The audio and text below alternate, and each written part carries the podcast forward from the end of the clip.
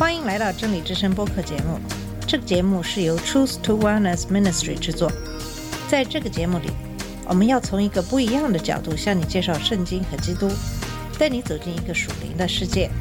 我们的节目在每个星期二、四、六更新，欢迎你的收听和关注。all the. 你好，我是马军。在上两期节目里，主要介绍了主教权力以及天主教的一些习俗的由来。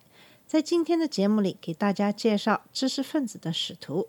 一把圣经翻译成拉丁文而闻名于世的哲罗姆，是一个严格的修士。在大约公元三百七十四年，那时他还是一位见习修士，过着克己的隐修生活。一次在大斋节，他生了一场病。在一次梦魇之中，他梦见自己站立在伟大的主的审判台前，不知什么地方传来一个声音，非常强大和恐怖：“你哲罗姆是一个西塞罗分子，不是基督徒。”毫无疑问，这是良知的声音。哲罗姆爱主，但是他也知道热爱经典作家的作品，比如西塞罗、萨卢卡斯、卢克莱修、维吉尔、赫拉斯和尤维纳利斯。他的噩梦是典型的灵魂的斗争，是早期教会关于异教文献和哲学的斗争。这是一场无休止的战争。耶稣和比利有什么关系呢？诗篇作者和赫拉斯，福音书与尼采，保罗与海明威有什么关系呢？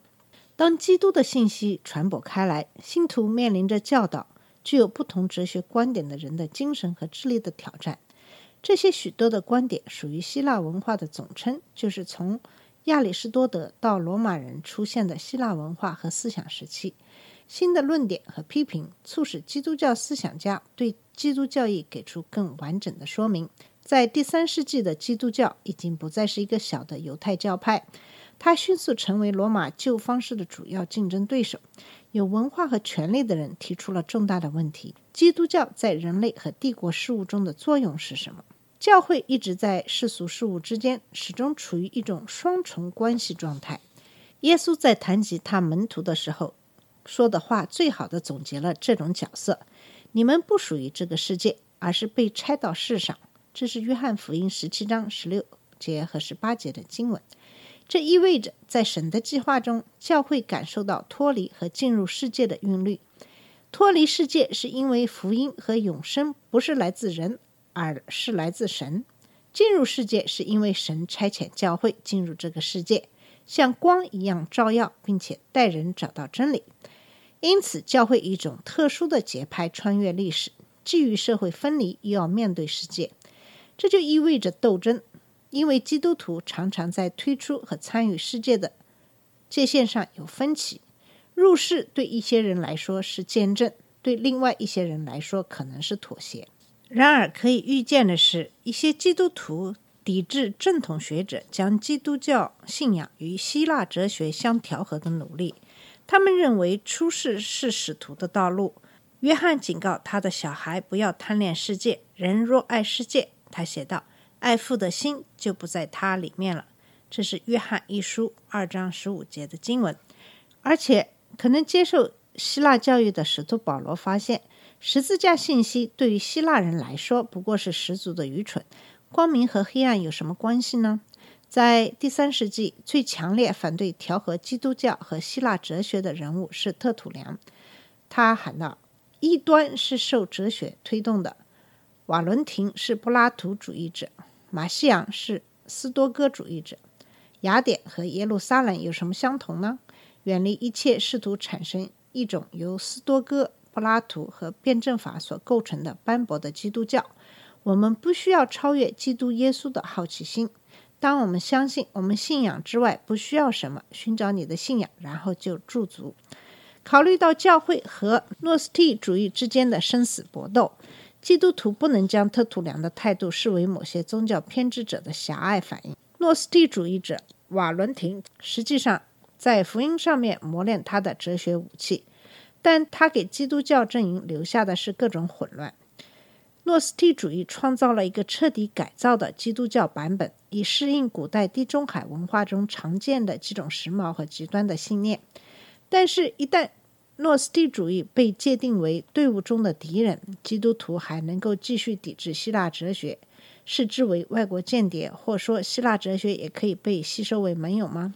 在三世纪，基督徒在罗马帝国的迫害政策下，为保持信仰而斗争。他们发现许多根据希腊思想展现福音的方法，最终罗马皇帝接受了福音。罗马称为基督教国家。但是，一些基督教教师证明，当信仰和这些都在基督里面俯首称臣的时候，两者可以和睦相处。因此，双方和解的道路已经铺设好了。这场统一的运动由克莱门特和奥利金带领，由亚历山大的教理学校发起。他们是第一批彻底熟悉希腊智慧并热衷于其哲学的基督教学者，但他们仍忠于基督的教导。他们设法把希腊文化中的最精华的部分，特别是柏拉图主义和斯多哥主义调和进入基督教。克莱门特说：“真理的道路只有一个，但是进入它就像进入一条常年的河流，溪流从四面八方流入。”历史学家仍然在争论，教理学校是从亚历山大教堂内部产生，还是最初独立于教堂的。在我看来，证据表明教理学校最初独立于教会。我们知道，许多个别哲学家、斯多哥主义者、全儒主义者和诺斯替主义者在主要城市开办学校，吸引学生来听他们的讲座。基督徒效仿了这种做法。当贾斯汀在罗马接受审判的时候，他的异教法官问了他的一些活动行为。根据官方的记录，贾斯汀回答说。我居住在一位名叫马丁的人家的二楼，离提摩太澡堂不远。自从我第二次来罗马，我就一直住在那里。我不知道其他的聚会点。所有到那里拜访我的人，我根据真理的教义教导他们。是的，我是基督徒。很明显，大约在公元一八零年的时候，一位在西西里叫潘代努斯的基督徒在亚历山大建立了一座类似的基督教斯诺梯主义的学校。并在那里讲授被认为是真正哲学的基督教。他的目的是进入异教徒的思想世界，并证明天主信仰的至高无上的地位。因为教学是追寻有关意义的大问题，因此带有斯诺梯主义的色彩。但是因为其教学坚持正统的答案，因此又属于基督教斯诺梯主义。潘代努斯对那些渴求知识的人有非常大的吸引力。不仅仅是对基督徒，也是对追求真理的异教徒。通过详细而鼓舞人心的论述，他为基督教赢得了许多异教徒的青睐，并将许多基督教徒提升到神学的天堂。潘代努斯的盛名吸引了克莱门特来到亚历山大，在那里，他作为潘代努斯的学生学习了二十年，然后成为潘代努斯的继承人，担任教理学校的校长。我们知道克莱门特是因为他幸存下来的文稿。他的最有启发性的主要作品可能形成了他的三部曲：对异教徒的劝告、教导者和他没有完成的杂记。但是和他同时代的人认为，与其说他是一位作家，不如说他是身穿哲学家衣服的基督教的信使。哲学家的装束是一个为了追求真正的知识而过上独特生活和社区的标志。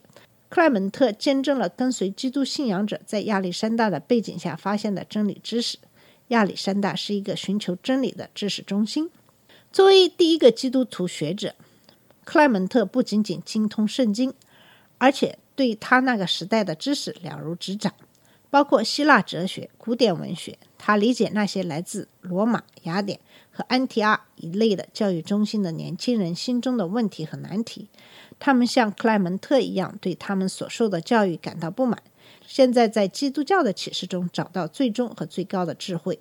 毫无疑问，许多学生经历过具有诺斯替异端理论形式的基督教。克莱门特必须要进入他们的世界，解开他们的观念，慢慢引导他们从错误中走向真正的基督教知识。他像一位哲学家那样生活和教学，运用他那个时代的斯诺梯的形式和语言。克莱门特的目的非常明确。他不仅仅抓住同时代异教哲学家们的装束和表达形式，而且也抓住了他们的问题所在。